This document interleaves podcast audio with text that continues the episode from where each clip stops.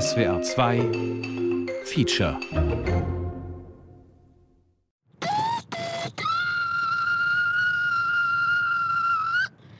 Ja, und hier sind wir wieder mit unserer super Show Games World, the World of the Games. Yeah! Tape Tales. Die vielen neben der Kompaktkassette.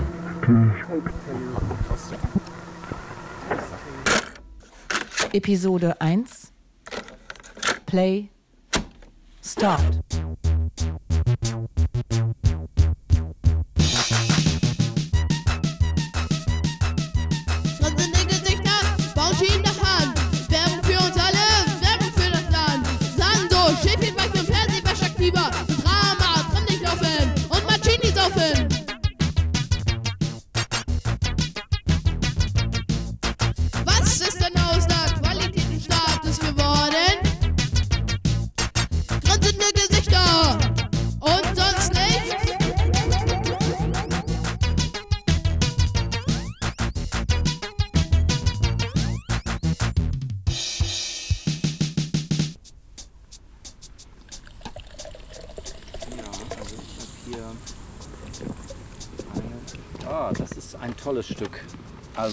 Ist eine ganz tolle Kassette. Ich habe auch unterschiedliche Kassettentypen, Firmen mitgebracht. Das hier ist die klassische BASF Chromdioxid 2. Das war so eine graue Kassette, grau-silbern. So, wie du an der Schrift erkennen kannst, hat das ein Jugendlicher geschrieben. Und das ist die Nummer 1 von vier Kassetten, 94 Minuten Kassetten, auf die ich mir ähm, eine hauptsächlich die Plattensammlung von einem alten Punk, also damals äh, noch nicht so alt, überspielt habe. Der hat mir einfach seine ganzen New Wave und Punkplatten auch gegeben. So nach dem Motto, äh, das ist gut für dich, äh, hör dir das mal an. Das fand ich wahnsinnig nett von ihm. Der hieß Rüdiger und hatte eine Band, die hieß Rüdiger hat ein Messer. Ja, dieses, diese Kassette hier, zusammen mit den drei anderen, sind alle baugleich, alles gleiche Modell. Diese vier Kassetten sind eigentlich die Grundlage meiner gesamten musikalischen Existenz. Erzählt der Musiker, Hörspielautor und ehemalige Kassettenkinderstar Felix Kubin.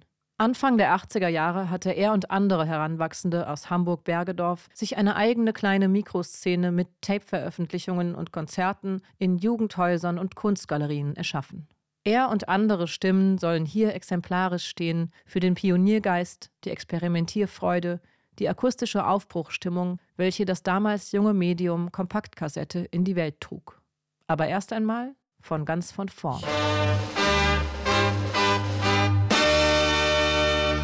1963 wird auf der Internationalen Funkausstellung in Berlin der erste Kassettenrekorder, der sogenannte Taschenrekorder EL 3300 von Philips vorgestellt. Anscheinend recht wenig beachtet, denn es lassen sich keine Archivaufnahmen jener Funkausstellung finden, in denen diese technische Neuheit Erwähnung findet. Dieses öffentliche Wahrnehmungsdefizit ist jedoch nicht von langer Dauer. Denn schon 1965 stellen zwei Hersteller, namentlich Telefunken und Philips, ihre konkurrierenden portablen Kassettenrekordersysteme in einem Fernsehbeitrag von der Deutschen Funkausstellung in Stuttgart vor. Tonbandkassettengeräte gehören mit zu den Artikeln, die das Publikum hier auf der Funkausstellung am meisten interessieren.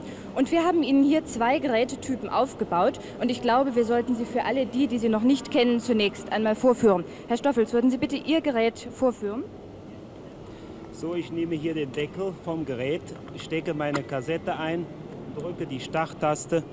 Liebe, zwei Mädchen aus Germany. Jesus. Herr Gauss, nun ist aber Abspielen von Tonbandkassetten nicht alles, was diese Geräte können. Man kann außerdem noch auf ebenso aussehende Kassetten Ton aufnehmen. Können wir das vielleicht auch einmal vorführen? Ja, das ist ganz richtig. Im Gegensatz zum Plattenspieler können Sie mit diesen Geräten auch selbst Aufnahmen machen. Und ich kann mit unserem Gerät Ihnen hier mal eben eine Vorführung machen. Ich werde vielleicht die Worte, die ich jetzt spreche, hier in mein Mikrofon hineinsprechen und anschließend wiedergeben, sodass Sie vorführen können, mit welcher Qualität das dann herauskommt. Ich Können wir halte- das jetzt gleich einmal versuchen? Ja, ich schalte um auf Wiedergabe, lasse das Band zurückspulen. Eins, zwei, drei, vier, fünf, sechs, sieben, acht. Eins, zwei, drei. Ich glaube, das ist eine kleine Panne, Herr Gauss. Das ist nicht ganz das, was Sie drauf gesprochen haben. Aber trotz und alledem haben wir dem Publikum vorgeführt. Man kann auch abspielen, das, was man aufgenommen hat. Und das ist also der übliche Vorführeffekt. Das gehört bei Live-Sendungen dazu.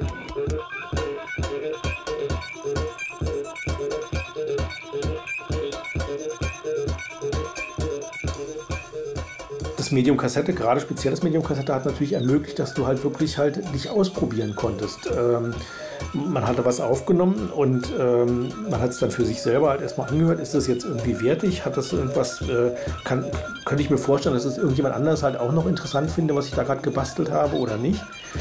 Ähm, und ähm, dann natürlich dann den Schritt zu machen, halt, okay, ich äh, gebe dem Ganzen sozusagen noch ein Gesicht mit einem Cover äh, und ich vertreibe das dann halt auch. Ne? Und man kriegt natürlich auch Feedback. Äh, manche Leute finden es total erbärmlich und, und ganz grausam irgendwie und manche sagen irgendwie, Mensch, irgendwie, das ist total geil. Und Jetzt im Nachgang betrachtet finde ich vieles, was ich damals gemacht habe, nicht gut, aber, aber interessant, weil es irgendwie nur eine Kontinuität für mich halt auch darstellt. Halt. ne? Eine Kassette zu machen ist immer halt, war damals halt einfach total spontan. Äh, natürlich gab es auch Sachen, die man halt, dann, wenn man eine 60-Minuten-Kassette gemacht hat oder sowas, hat man auch nach ein paar Monate dran gesessen oder sowas. Aber äh, zumindest war die Möglichkeit da, es sofort in die Welt zu tragen. Erklärt Carsten Rodemann, aka Graf Haufen, aka Pädagogische Hochschule, aka Potenzstörung 81, aka Geländeterror und so weiter. Ja, Pseudonyme hatte natürlich damals jeder. Das war, es war einfach so, man, man, es war absolut unschicklich, jetzt zu sagen, man heißt halt Wolfgang Schmitz oder sowas halt. Ähm, das, das, das, ja, jeder hatte irgendwie halt so kleine, äh, kleine äh, Nicknames oder irgendwas. Und dann habe ich halt gedacht, na gut, also ich könnte jetzt immer sagen, halt, ne, Geländeterror ist jetzt ein Projekt von, äh, von Grafhaufen und Potenzstörung 81 ist ein Projekt von Grafhaufen. Ähm, ich habe dann halt wieder gesagt, nee, Potenzstörung, da ist dann halt, da ab und zu mal macht da Grafhaufen ein bisschen mit, aber ansonsten ist es Matthias Prahlhans. Äh, das war einfach so ein, ja, ich weiß auch nicht, ein, ein, sehr schlechter Versuch quasi zu verschlüsseln, dass es halt nicht aus einer Hand kommt. 1981, im Alter von 14 Jahren, startet Graf Haufen das Kassettenlabel Graf Haufen Tapes, um der Welt seine Klangexperimente zugänglich zu machen.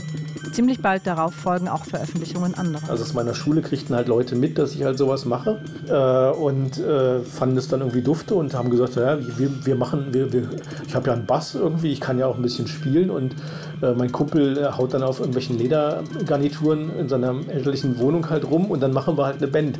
Das war dann halt Schlappschwanz und äh, habe ich halt auch Schlappschwanz veröffentlicht. Und äh, Soll in Grün kam halt entsprechend, weil ich, wie gesagt, dann auch die halt kennengelernt habe, über den, äh, über einen Aufruf halt äh, dafür, dass ich halt einen Spandauer Tatendrangsammler machen wollte. DPA gab es noch. DPA hatte auch an dem Abend gespielt, wo halt äh, Soll in Grün gespielt haben in der Zitadelle. Und ich fand das halt super spannend und habe die dann halt danach, der, nach der, nachdem sie aufgetreten sind, gefragt. Und äh, DPA war damals halt so ein Projekt von äh, Dr. Motte. Also der später Dr. Motte wurde. Früher hieß er einfach nur Motte.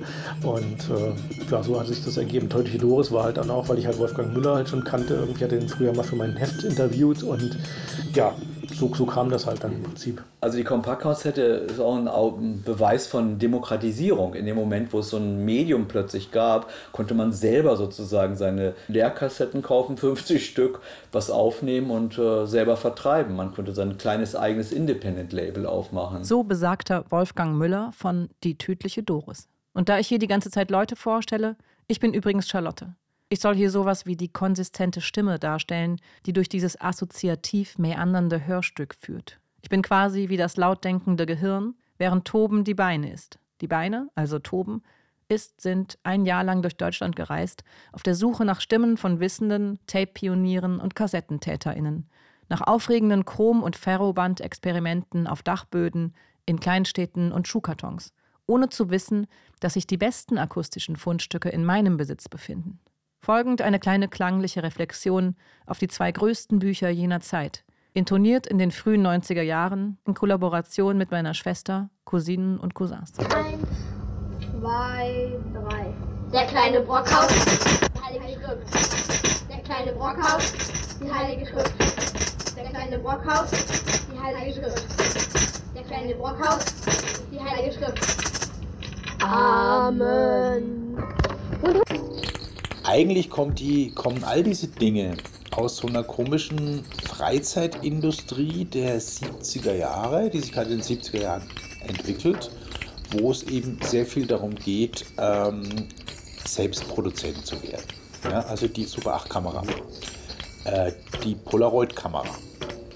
So Dinge, die werden auf den Freizeitmarkt geworfen, werden dann angeschafft, weil es das neue Ding ist und der Kollege hat eben auch eins. Und dann werden sie irgendwann so, jedes neue Spielzeug ist schnell, äh, wenn alle Knöpfe gedrückt sind und so weiter, ist es uninteressant. Und die Kinder, das ist sozusagen diese typische Punk- äh, äh, oder, oder Post-Punk-Erfahrung. Die Kinder wissen dann aber, da ist doch noch diese Kamera in diesem Schrank oder dieser, auf diesem Dachboden und haben sich das dann geholt und haben das dann, obwohl das nicht so gedacht war, zu einem äh, Medium für künstlerische Produktion gemacht. Ähm, und das gleiche gilt ja auch für das Vierspurgerät. Das Vierspurgerät wurde ja nicht dafür entwickelt, dass man damit LPs aufnimmt oder Kassetten, sondern dass man halt irgendwie zu Hause was probiert und der Band dann vorspielen kann, wie man sich den Basslauf vorstellt oder so. Ähm, oder der Drumcomputer. Das ist ja ein Übungsgerät. Das ist ja nicht, dass das plötzlich dann irgendwie sozusagen dass der, der Drumcomputer den Sound eines bestimmten, eines bestimmten Teils der Musik der 80er Jahre äh, bestimmt hat, war nicht vom Erfinder vorgesehen. Das ist ein Gebrauch gegen die Intention, äh, eine Aneignung.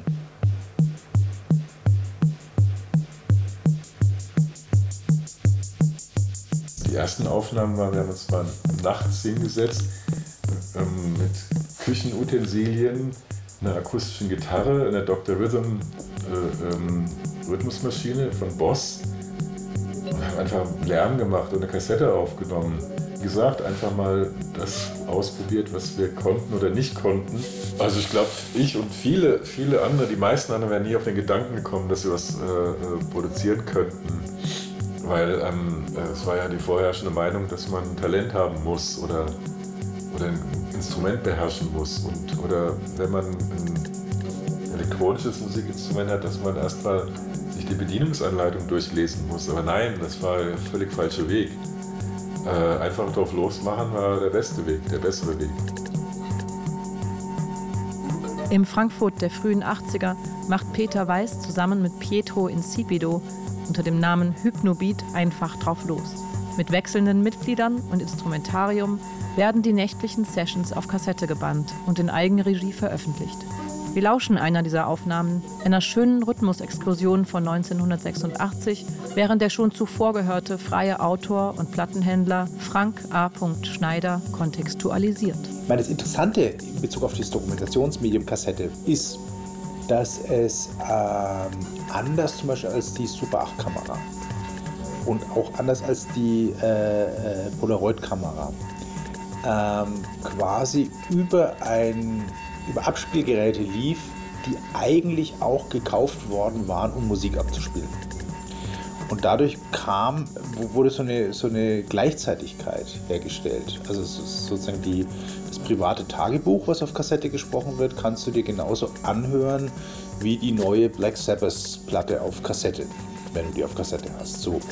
Ähm, während du halt ein Super 8 Bild, das kannst du in die Hand nehmen oder als Fotoalbum tun, aber äh, das, da, da, findet nicht diese, dieser Kontextsprung statt. Und dieser Kontextsprung, der triggert dann, glaube ich, äh, schon auch eher, dass man sowas dann auch als künstlerisch wahrnimmt. Hallo und willkommen hier im Geräuscheschuppen. Wir werden euch nun einige Geräusche vorspielen, die ihr erraten sollt. Diese Geräusche wurden hergestellt von mir, Konrad Briese und Jan Plöger. Ja, und jetzt zeigen wir auch euch erst das erste Geräusch.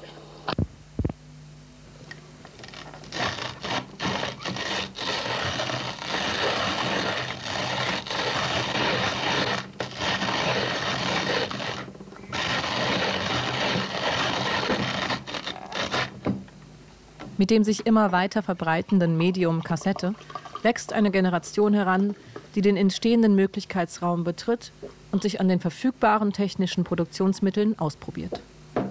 Sei es in Form von kindlicher Ausdrucksfreude oder mit genuinem künstlerischem Interesse. Oft sind die Übergänge fließend. Ähm, also an meinem Blog, äh, da gab es auch eine, da gab es etwas Ungewöhnliches, nämlich eine Kinderkassettenszene, äh, ähm, wo Kinder, also man muss wirklich sagen Kinder, die meisten waren ja ähm, um 10 bis 12, haben versucht, ähm, experimentelle Musik zu machen. Auf Kassetten. Also das heißt, sie haben sich das irgendwie abgeguckt, so haben dann irgendwann mal Neubauten oder sonst was gesehen und haben dann ähm, auch gedacht, ach, diese Gitarre, äh, die ist eh schon, da sind zwei Seiten abgesprungen, da, da kann ich jetzt auch mal drauf rumschlagen. Manchmal gingen dann die Sachen kaputt oder man hat dann eben angefangen, zum Beispiel Sachen unter die Seiten zu klemmen und dann im Grunde präparierte Gitarre oder präpariertes Klavier ausprobiert, aber eher so aus äh, ja, Verdruss, Langeweile und weil, weil man das andere eben nicht richtig spielen konnte. Ne? Und äh, diese ganze Szene, die hat sich so ausgeweitet. Ich glaube, das wurde auch dadurch ein bisschen entfacht, dass mein Kumpel und ich plötzlich so ein bisschen Medienaufmerksamkeit bekamen, weil wir quasi so das jüngste Beispiel einer, einer vollkommen aus dem Ruder gelaufenen DIY-Szene waren. Und äh, die anderen dachten, das ist ja cool, wir machen jetzt auch irgendwie so Sachen, hauen auf irgendwelchen Alltagsgegenständen rum und äh, schmeißen irgendwelche Stühle um und nehmen das einfach auf. Äh, ganz viele Leute haben immer mit ganz vielen Musik gemacht. Das war auch ganz typisch. Also du hast eigentlich nur so einen Kern gehabt von ungefähr sieben oder acht Leuten oder vielleicht zehn, aber gefühlt ungefähr 20 Bands, 30 Bands. Es war ganz wichtig, dass jede Band auf jeden Fall eine Veröffentlichung hatte. So, und da wurde auch ein Cover gestaltet. Habe ich alles noch da hier? Habe ich dir schon mal gezeigt, ne? Nee. Nee? Ach so, dann zeige ich dir das mal. Warte mal. Ja, das waren nun die zwölf Geräusche aus unserem Geräuscheschuppen und mein Freund Jan Plöger will jetzt noch was sagen. Ja, das war's nun aus, aus dem Geräuscheschuppen und es war schön, diese Geräusche fabriziert zu haben. Doch leider hat alles ein Ende, nur die Wurst hat zwei. Die Kassettenszene oder die Leute, die in der Kassettenszene aktiv waren, haben halt einfach mit den beschränkten Mitteln, die sie halt hatten, äh, versucht, irgendwas Brauchbares hinzukriegen. Ich fand einfach die Haptik toll, ich fand die Art und Weise, wie das alles zusammengebastelt war, irgendwie toll. Dann habe ich gedacht, so, ich müsste mal ein Kassettenfansein machen. Also ein, ein Fansein, was sich halt nur mit Kassetten beschäftigt. Das war auch das erste in Deutschland, was es halt gab. Und äh, das war dann die Katastrophe. Äh, ich habe mit Nummer 4 angefangen. Äh, es gab halt drei Fanseins, die ich davor gemacht habe, aber die waren halt, äh, das war halt echt so einfach nur zusammengeklebt, irgendwie Collage aus verschiedenen Dingern. Das war halt nichts, was man in irgendeiner Form gebrauchen konnte. Und mit Nummer 4 habe ich dann halt angefangen, habe damals 50 Stück fotokopiert, irgendwie mit meinem Taschengeld dann halt äh, an die ganzen Leute geschickt, die ich so kannte bisher, an die Kassettenlabel, die es so gab und schrieb halt nur so von wegen, ja, wenn ihr halt reviewed werden wollt in meinem Heft irgendwie, dann äh, in unserem Heft, das war ja mal mit verschiedenen Pseudonymen und so, ähm, dann schickt äh, eine Kassette und äh, wir versprechen, alle Kassetten, die bei uns eintreffen, werden halt äh, ehrlich reviewed. Und äh, naja, und dann hat sich das so quasi dann auch wiederum wie im Schneeballsystem halt dann äh, immer mehr vergrößert. Und äh, einher ging dann auch dann irgendwann der Vertrieb, also dass ich angefangen habe zu sagen halt, hey, irgendwie ich finde dein Tape total toll, schickt mir doch mal drei Stück auf Kommission vorbei und ich gucke mal, ob ich die verteilen kann. Dann gab es hier in Berlin so ein paar Läden, die halt auch sowas verkauft haben, also die so kleine Kassettenecken halt hatten. Der Scheißladen in Kreuzberg. Äh, das war so mein erster Anlaufpunkt im Prinzip. Ähm, und äh, das Kassettenkombinat gab es halt auch. Die ist von reiner Kassettenladen im Prinzip. Die hatten ein Studio im Keller. Ich glaube, davor war auch noch das Eisengrau mhm. äh, von Gudrun Gut und ähm, äh, Blixer Bargeld.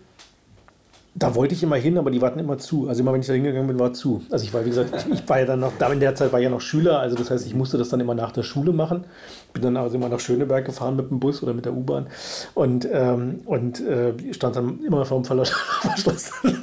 Nach dem, nach dem zweiten Mal habe ich dann aufgegeben. Ich dachte so, naja, fuck dann eben nicht. Ich habe das mit Bettina angefangen, den Laden, Eisengrau. Und später hat das, äh, habe ich das mit Blixer weitergemacht. Und Blixer hat diese Eisengrau Production äh, gemacht. Erzählt Gudrun Gut, nicht nur Mitbetreiberin des erwähnten Ladens Eisengrau, sondern auch Mitglied in solch sagenumwobenen Bands wie Mania D, Malaria und Matador und bis heute als Musikerin und Labelbetreibende aktiv. Für die traurig anmutende Audioqualität des O-Tons bitten wir ausdrücklich nicht um Entschuldigung, sondern darum, diese als Tribut an die die Qualitätsmaßstäbe der Audiophilie mit Füßen tretende frühe Kassettenszene zu betrachten. Ja, man kann schon sagen, dass ich mit der Kassette aufgewachsen bin. Ähm, für mich war das immer natürlich ein Informationsträger, wie man so schön sagt, weil damals natürlich nicht die Musik so verfügbar war wie heutzutage.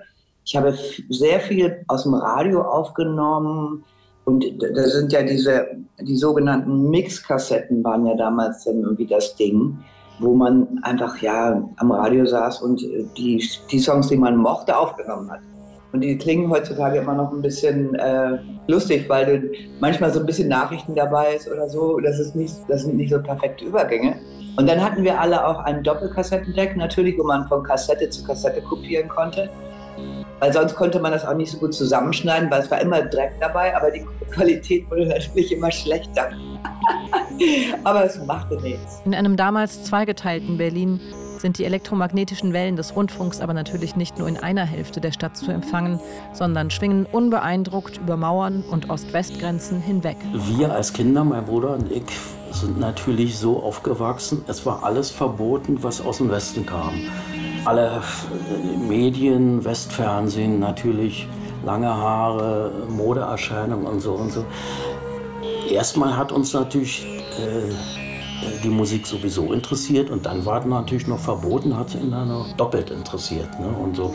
Wir haben das aufgenommen, was wir äh, was uns interessiert hat. Oder wir haben erstmal alle mitgeschnitten und haben es dann hinterher überspielt. Jörg Thomasius band in seinem Heimstudio im Prenzlauer Berg mit einem importierten Korg MS-20 Synthesizer und Patchwork-Elektronik Klangexperimente auf Band. Des Weiteren spielt er in der Avantgarde-Band Das Freie Orchester ist umtriebiger Ost-West-Netzwerker und nebenbei noch Vollzeit als Ausstellungstechniker und Hausmeister tätig.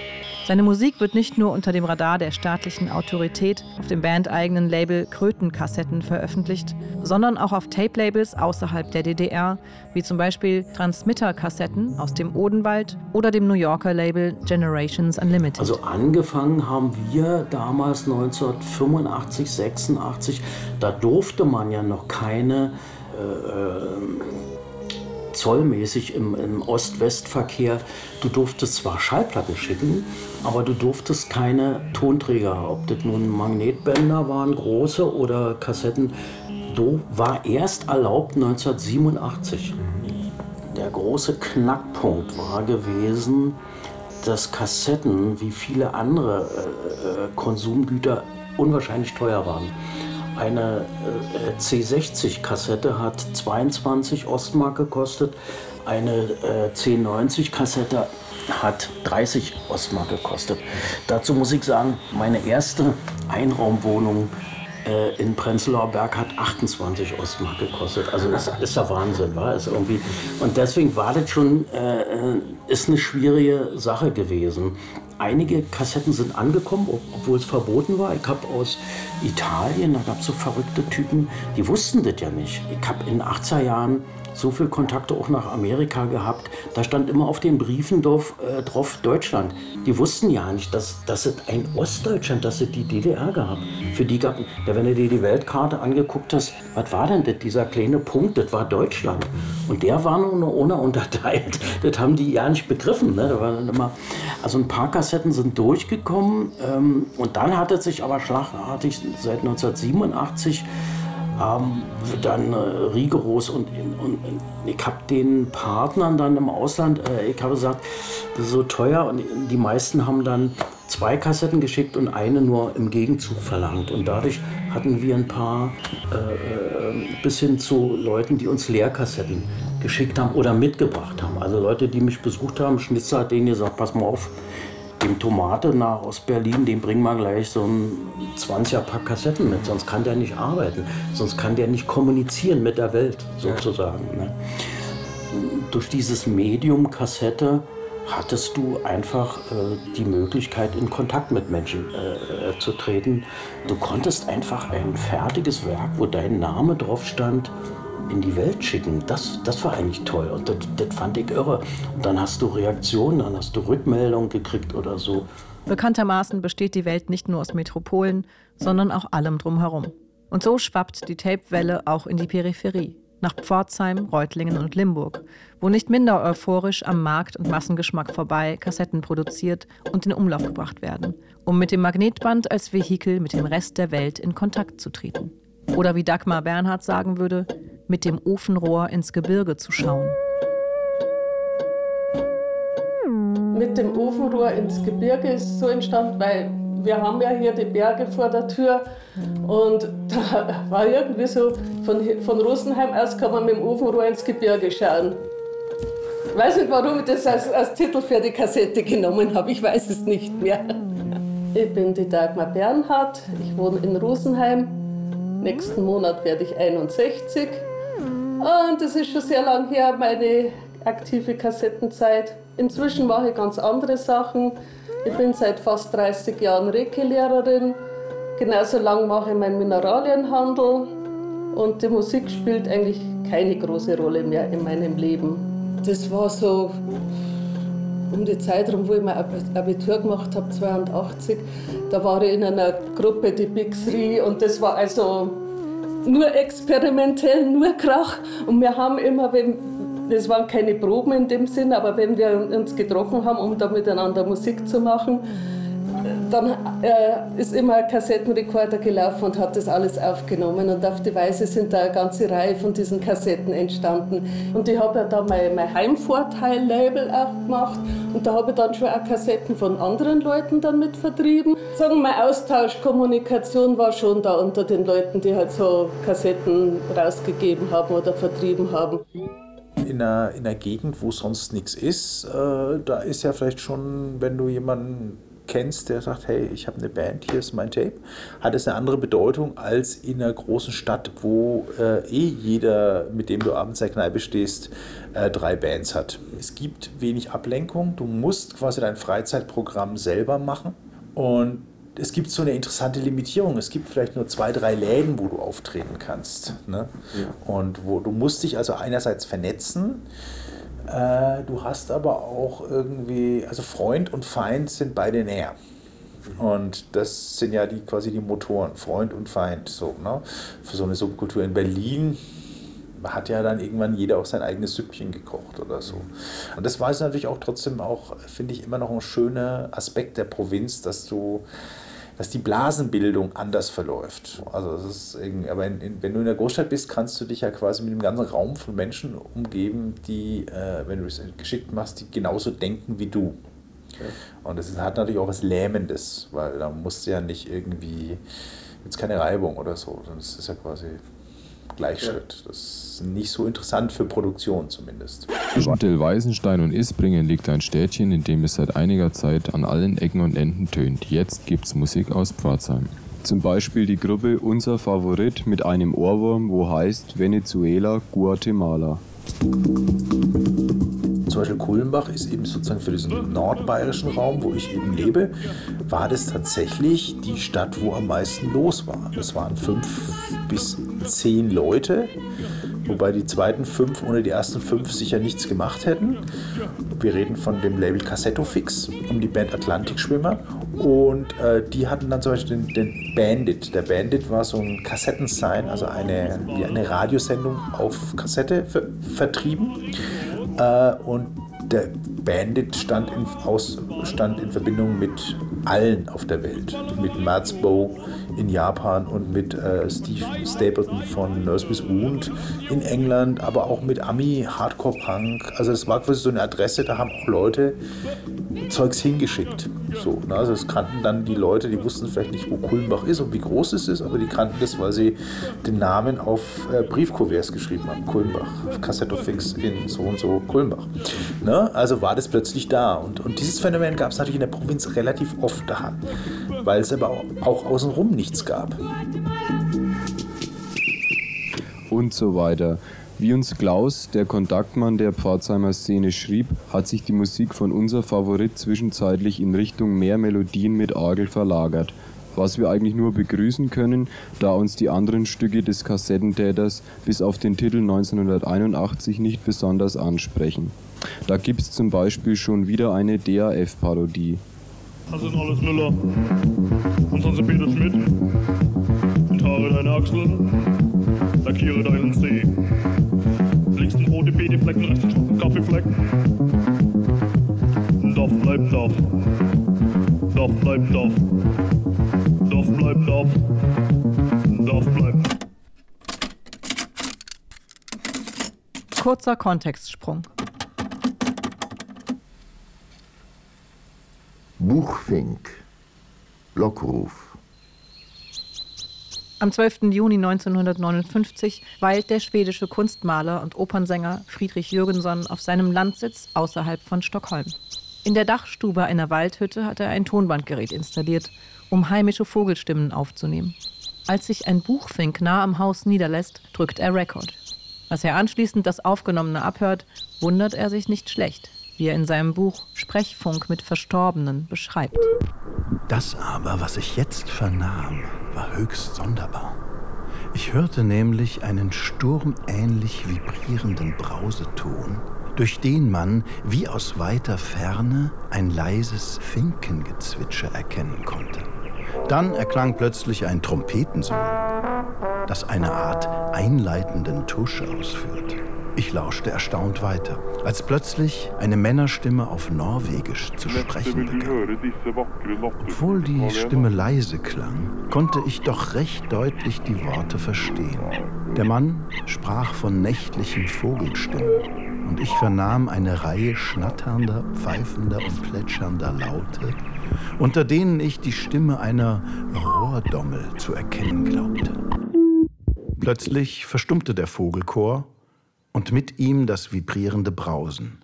Im nächsten Augenblick erklang das laute Zwitschern eines Buchfinks und man hörte in der Ferne die Meisen singen. Der Apparat funktionierte wieder perfekt. Was hatte sich ereignet? Die Tatsache, dass es sich um eine norwegische Radiosendung handelte, war mir völlig klar. Der einzige Rundfunkempfänger, den wir hier auf dem Lande besaßen, befand sich in meinem Wohnhaus und war nicht eingeschaltet. Und andere Radioapparate gab es weit und breit nicht. War es nicht sonderbar, dass ausgerechnet mir, der sich auf der Suche nach Vogelstimmen befand, norwegische Nachtvogelstimmen in das Band gesendet wurden? Und zwar genau in jenem Augenblick, als ich den Apparat einschaltete. Gab es unsichtbare Intelligenzen, die auf diese merkwürdige Weise meine Aufmerksamkeit erregen wollten? Rätselhaft. Dieser kleine akustische Zwischenfall markiert die Geburtsstunde eines Phänomens, dessen Erkundung Friedrich Jürgenson fortan den Rest seines Lebens widmen wird. Denn er ist überzeugt davon, dass sich über Radiowellen und Magnetband mit dem Jenseits kommunizieren lässt. Das Tonbandstimmenphänomen oder auch Electronic Voice Phenomenon bahnt sich fortan seinen Weg durch parapsychologische Nischenpublikationen und spiritistische Netzwerke und wird schließlich als gruselig erfrischendes Kuriosum in die Talkshows des Vorabend-Fernsehprogramms gespült. Die Blütezeit der Kompaktkassette Ende der 70er bis Anfang der 90er Jahre bildet gleichzeitig auch die Hochzeit der Tonbandstimmenforschung und seiner medialen Präsenz. Denn fortan können sich nicht nur technikaffine EsoterikerInnen, sondern auch Hobby-Spiritisten aller Bevölkerungsschichten mit Radioempfänger und Kassettenrekorder der Erkundung und Sinngebung akustischer Artefakte auf Magnetband widmen. Doch dazu an anderer Stelle mehr. Wozu dieser Einschub? Beim Abhören unserer Kassettenfundstücke kam uns immer wieder die Allegorie der Tonbandstimmen in den Sinn. Die Stimmen von verstorbenen und verloren gegangenen Identitäten sprechen zu uns. Rauschend, aufregend und rätselhaft. Mal unverständlich, mal prophetisch, mal aufrührend. Ich fange jetzt an mit einem Gedicht, wie ich eigentlich fühlen möchte. Und zwar heißt das Gedicht Ficken im Mai. Das Gedicht ist entstanden 1973.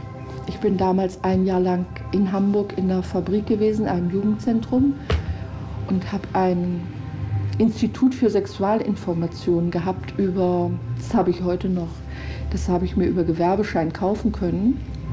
Und da habe ich gemerkt, dass ich eigentlich gar keine Informationen geben kann, sondern ich habe mir angehört, was mir die Leute erzählt haben. Und da habe ich sehr viele Informationen bekommen. Und dieses Gedicht, da hat mir eine junge Frau gesagt, Helga, warum sagst du eigentlich immer Penis? Und da habe ich gesagt, was muss man denn sagen? Und dann sagt sie zu mir, sag doch Schwanz. Und da habe ich mir das so vorgestellt, habe ich gesagt, ja, eigentlich habe ich das besser in der Hand. Und da habe ich mich zu Hause hingesetzt und habe das Gedicht geschrieben, Ficken im Mai. Wir hören die politische Aktivistin und Künstlerin Helga Götze, deren sexpositiven feministischen Gedichte und Erzählungen 1981 unter dem Titel Zottel-Lieses Schlittenfahrt von dem Kreuzberger Label Stechapfel Produktionen auf eine Kassette gebannt wurden. Folgend, nicht wie von ihr angekündigt, Ficken im Mai, sondern das etwas weniger explizite Gedicht Stricken. Sage nicht das Wort Pfui, Es ist so hart und ekelhaft, es mir Unbehagen schafft. Meine Mutter wollte mich immer dazu schicken, stricken. Pfui, sage nicht das Wort. Es ekelt mich und gruselhaft es mir nur Unbehagen schafft. Mama zwang mich und tat mich anblicken und freundlich zunicken, stricken. Sage nicht das harte Wort, es löscht mir alle Freude fort. Meine Oma voll Entzücken wollte mich mit Bonbons schicken, stricken. Und am Fernsehen und beim Reden, ei, die Finger immer Regen bringt Segen und Beglücken, stricken. Meinen kleinen Bruder schickten sie raufen, zu den wilden Jungenhaufen, verdreschen, boxen, schlagen. Wer wird was anderes wagen? Stricken? Kleine Jungs tun das nicht, die sitzen nicht in Stuben, die müssen draußen kräftig sein, dann sind sie echte Buben. Nicht stricken, nicht beglücken, nur nicken und blicken mit den Augen, aber die Hände dürfen nichts von allein. Buben schlagen, Mädchen stricken. Klammer auf, und nicht ficken, zusammen Spaß haben, sprechen, spielen und berühren und die Leiber freundlich führen, zueinander ich und du, Klammer zu, Mama schreit, die dumme Kuh, du gehst raus und du gehst stricken und nicht ficken. Diese Kassette von Helga Götze ist nicht das einzige Juwel im Katalog von Stechapfelproduktion. Seit den späten 70ern veröffentlichte der Verlag neben experimenteller Musik und linkem Politrock, wir hören im Hintergrund ein Lied der türkisch-deutschen Band Ufuk und Freunde, auch Reden von Rudi Dutschke, Spoken Word von Peter Paul Zahl oder den Mitschnitt einer Räumung eines besetzten Hauses in Berlin-Schöneberg. Er nutzt also die Kassette als einen dezidiert politischen, die Kanäle der Populärmedien unterlaufenden Informationsträger. Die Innenstadt, ganz nach meiner Gewohnheit. Ich kann publizieren, worauf ich Lust habe. Und ich kann auch Kritik äußern gegenüber, ähm, ja, gegenüber einfach einer öffentlichen Meinung oder gegenüber einem Gesetz oder gegenüber einer Regelung. Kann ich umschiffen. Ich muss nicht konform sein. Und das genau hat die Kassette eigentlich gebracht und hat da natürlich an diese, an diese frühen Ideen von Radio ist für alle da, also Ton ist für alle da, da angeknüpft und das war natürlich auch sehr erfolgreich. So Dr. Pia Fruth, Journalistin und wissenschaftliche Mitarbeiterin am Institut für Medienwissenschaft der Universität Tübingen. Das Bedürfnis zu sagen, ich umschiffe ähm, so eine redaktionelle Hoheit, das ist schon ganz früh da gewesen. Das war schon bei Brecht der gesagt hat, der Rundfunk muss ein Kommunikationsapparat werden. Nicht einer sendet, wie es in der Massenkommunikation ist. Einer entscheidet, was gesendet wird und sendet es dann an ganz viele, sondern alle können im Prinzip da auch noch hörbar gemacht werden. Und ähm, gab es auch später dann die Diskussion, wer ist eigentlich Künstler, was Kunstwerk. Wer ist Künstler? Was ist Kunstwerk? ist eine Frage, die bekanntermaßen von unterschiedlichen Menschen sehr unterschiedlich beantwortet wird. Ob der junge Adrian aus Klein-Gerau es als Endurance Art oder doch eher als Medienkritik verstand, als er sich nachmittagelang beim Gameboy-Spielen auf Kassette aufnahm, bleibt ungewiss. Doch lädt nicht nur der Inhalt von Kompaktkassetten zu hermeneutischen Diskursen ein. Oft wird das Objekt selbst zum Kunstwerk stilisiert, wie Kassettentäter Carsten Olbrich, aka Mr. Ebu, mit Fundstücken aus seiner Tapesammlung belegen kann. Spezielle Verpackungen habe ich auch noch ein paar andere da. Zum Beispiel gebogene Teerpappe in Draht eingefasst. Hasendraht. Da drinnen ist dann ein Tape. Das ist so eine Art Maschendraht, aber Mhm. nicht wie ein Maschendrahtzaun. Hier noch besprüht, hier die Snapbox. Ne? Auch die Kassette selbst ist besprüht. Durch ein Sieb wahrscheinlich oder ich weiß gar nicht. Ja, aber da kannst du sehen, wie detailliert auch Kassettencovers gestaltet sein können. Von der Tracklist bis hin zu wirklich zahlreichen Informationen. Ganz klein gedruckt. Ja, und immer auch, was die heutige Generation nicht so versteht, die Kontaktadresse, also die Postadresse. Und wenn man eine Compilation hatte mit interessanten Namen, wie zum Beispiel diese hier in einer Pillenbox, reingequetschte Kassette, die gerade so reinpasst. Da gibt es so ein Booklet ähm, mit kleinem ja, äh, Artwork zu jedem äh, Künstler oder Informationen und hinten die ganze Liste mit Adressen. Und da hat man einfach hingeschrieben. Und hat auch, ist auch, äh, Antwort kam prompt. Bei der Mailart geht's ja, war die Grundidee im Prinzip auch eine, eine Demokratisierung, das heißt, jeder kann es machen. Es gibt auch keine Beschränkungen, ob das, was du machst, halt scheiße ist oder nicht. Wenn, wenn du halt natürlich halt irgendwie nur Mist produzierst, wirst du wahrscheinlich dann auch relativ wenig Antworten dann kriegen von Leuten, weil die einfach keine Lust haben irgendwie auf nur so blöde, was nicht, Schwarz-Weiß-Fotokopien von irgendwas. Und wenn du aber natürlich so ein ganz elaborates Ding irgendwie kriegst, hast du natürlich mehr Bock, dann auch mit den Leuten sich auszutauschen. Mailart, ganz kurz, war eine künstlerische Praxis, bei welcher sich Menschen aus der ganzen Welt Briefe, Dokumente und alle möglichen Dinge über den Postweg am Kunstmarkt vorbei zuschickten. Eine Art kommunikatives Netzwerk, an dem alle Wissenden, egal ob KünstlerInnen oder nicht, teilnehmen konnten, solange sie genug Geld für das Briefporto hatten. Überschneidungen zwischen Kassetten- und Mailart-Netzwerken waren nicht selten. Meine, die Mailart ist ja auch größtenteils auf Kassettenbasis äh, oder teilweise auf Kassettenbasis stattgefunden. Und da gibt es ja dann auch so Berührungen zwischen ambitionierter Kunstszene und irgendwelchen kellerdilettantischen Bands aus irgendeinem Vorort äh, die ja auch interessant ist, ne? Also dass die quasi sich da näher waren und dass es da natürlich auch so Figuren wie Konrad Schnitzler gab, der ja als äh, avantgardistischer Künstler äh, viel mit Kassetten gearbeitet hat, also, also auch als Veröffentlichungsmedium, weil er gar keine Firmen gefunden hat, die, die seine ganzen Platten hätten rausbringen können, die die Kapazität gehabt hätten. Der hat ja wahnsinnig viel gemacht, ne? Und ähm, also da gab es diese Verbindung, gab es tatsächlich irgendwie. Das ist quasi auf der einen Seite jemand, der aber schon 1969 dabei war und ähm, äh, äh, äh, eigentlich bei Tangerine Dream und äh, im Zodiac und so und all diese legendären Sachen äh, äh, mitgemacht hat, dann plötzlich irgendwie neben irgendwelchen ich habe einen Synthesizer und ich weiß, was eine Taste ist, Projekten irgendwie zu stehen kommt. First, let me say my name uh, Ken Montgomery. Um, often use the artist name Jen Ken Montgomery.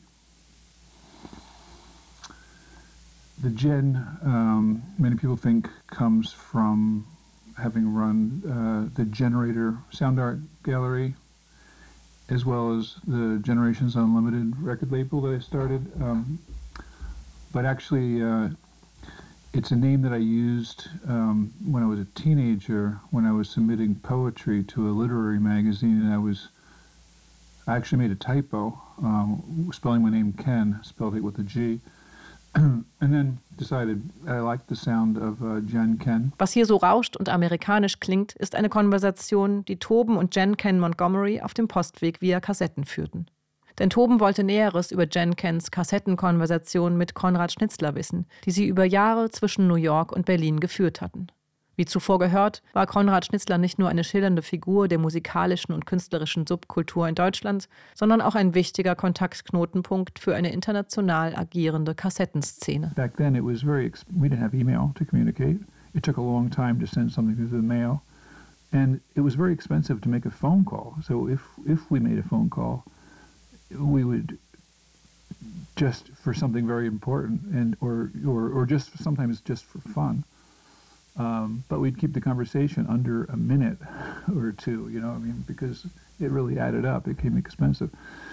So we really communicated through the mail, and um, and with Conrad and I, it would really became uh, a conversation that lasted for really quite a few years um, into the 90s. And like I said, I've, I have 90 cassettes from him, or at least 90, uh, of just talking tapes. So, you know, you could you could get a little you could get a feel of the atmosphere of the space of the person you know you're like like we're doing right now. You're talking and you could be like maybe you hear my cat in the background or i'm rustling papers or whatever. So you know it's you get to know a person by hearing them talk and being in the room it's like being in the room with them. Um yeah it's just pretty hard to, to imagine the same thing today Ah, hello, Ken. I'm better close the window. I just let you hear some of this workers' noise. Hello, my friend. Like always, everything comes the same day, so I got your postcard and your cassette is coming. And before I start listening the cassette, I just give you the intro of the of my uh, context here. Oh hey, da das Telefon. Dann starte ich mal, äh, stoppe ich mal alles ein bisschen. Generator äh, Experimental Music Gallery. 200 East äh, 3rd Street between A and B. So, jetzt kannst du mal ganz laut schreien und ihm einen Gruß nach Amerika schicken. Bist du noch da? Jetzt schrei mal. Laut. Ja, du sprichst nämlich mit dem Ken jetzt. Wen wir hier am anderen Ende des Telefons nicht laut schreien hören, ist niemand anderes als Jörg Thomasius, der just in dem Moment aus Ostberlin anruft, als Konrad Schnitzler die Aufnahme der Antwortkassette für Jen Ken startet. Beim Abhören dieser Aufnahme, die uns Ken als Beispielexemplar einer Kassettenkonversation hat zukommen lassen, staunten wir nicht schlecht über diesen Zufall. Auch staunten wir darüber, dass Konrad die Aufnahme das ganze Telefonat über einfach weiterlaufen lässt und sich anschließend auf Deutsch an Jen Ken wendet. Man könnte mit dem Kopf gegen die Wand laufen. Das Leben ist so, ne? Ja? Grüß die Frau und die Kinder. Ja? Gut, mein Lieber, ne? Ja, bis dann, ne? Tschüss. Ja, Ken, diese Seite war ja eigentlich gar nicht für dich bestimmt hier, die ganze Zeit das Gequatsche.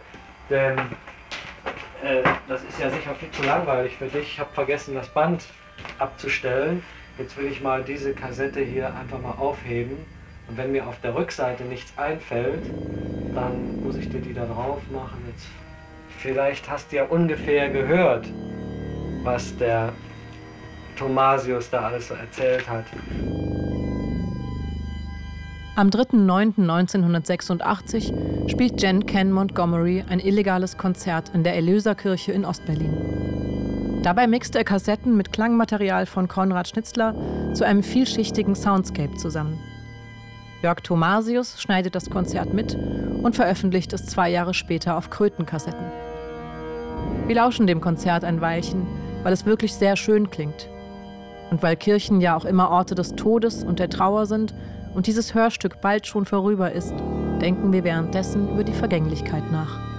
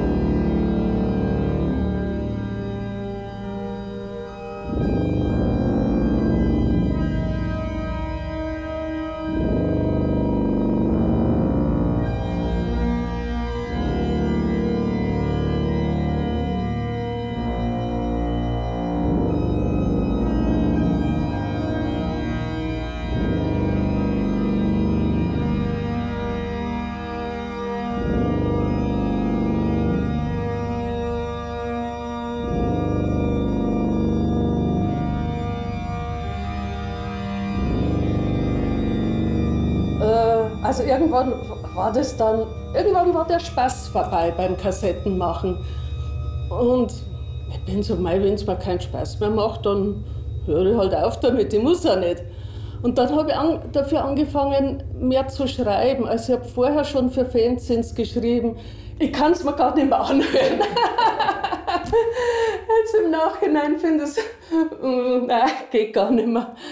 Es war zwar ich, die das gemacht hat, aber trotzdem ein anderes Ich, ein anderer Mensch, der ich halt jetzt nicht mehr bin. Klar, es, es liegen jetzt 40 Jahre dazwischen. Ich habe mit dem Gebiet abgeschlossen, sozusagen seit äh, zwei, äh, zwei, 2000.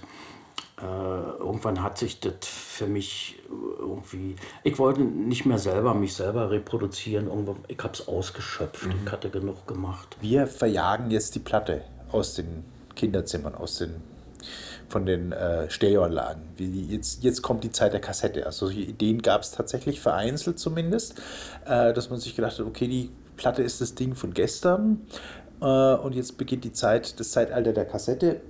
Dass es dann nicht so war, hat man relativ schnell einsehen müssen, weil die Sachen halt nicht so wirklich mithalten konnten, ne? weil die anderen Jugendlichen dann doch sich lieber eben die Platten der großen Stars, egal ob es jetzt der Punk-Stars oder, oder der äh, Mainstream-Stars waren, anhören wollten und nicht die eigenen Experimente.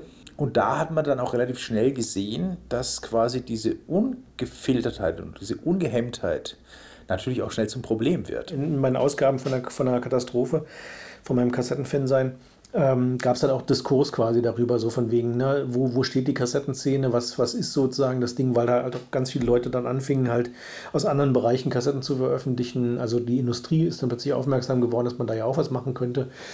Und ähm, es war einfach so eine große Frustration, dass man sich letztlich halt auch wiederum nur in so einem, in so einem Zirkel halt bewegt, dass man kam da nicht raus aus dem Ding. Ähm, ich bin nicht, bin nicht davon ausgegangen, dass es in irgendeiner Form eine Relevanz, eine historische Relevanz hat, was ich damals gemacht habe.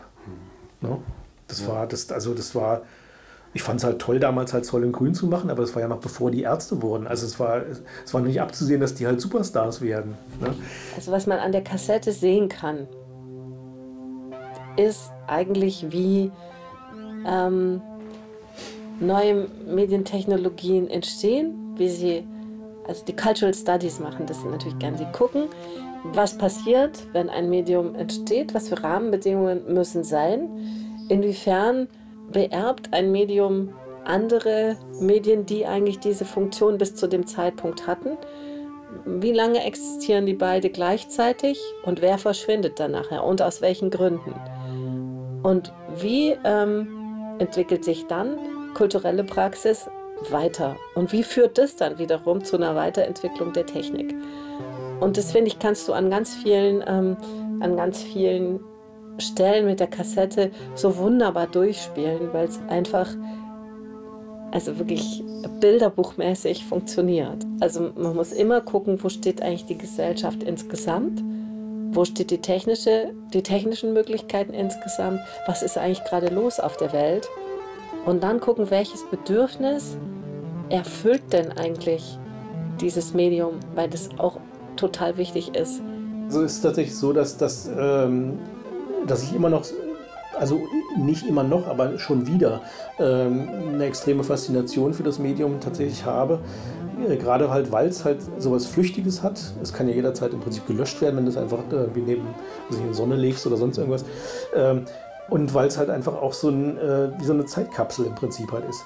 Ich mache auch jetzt äh, im Dezember wieder eine Kassette tatsächlich äh, mit, äh, mit der Musik von meinem Vater, weil der theoretisch halt dreifaches Jubiläum hätte. Also beziehungsweise die Kassette hätten halt drei, dreifaches Jubiläum.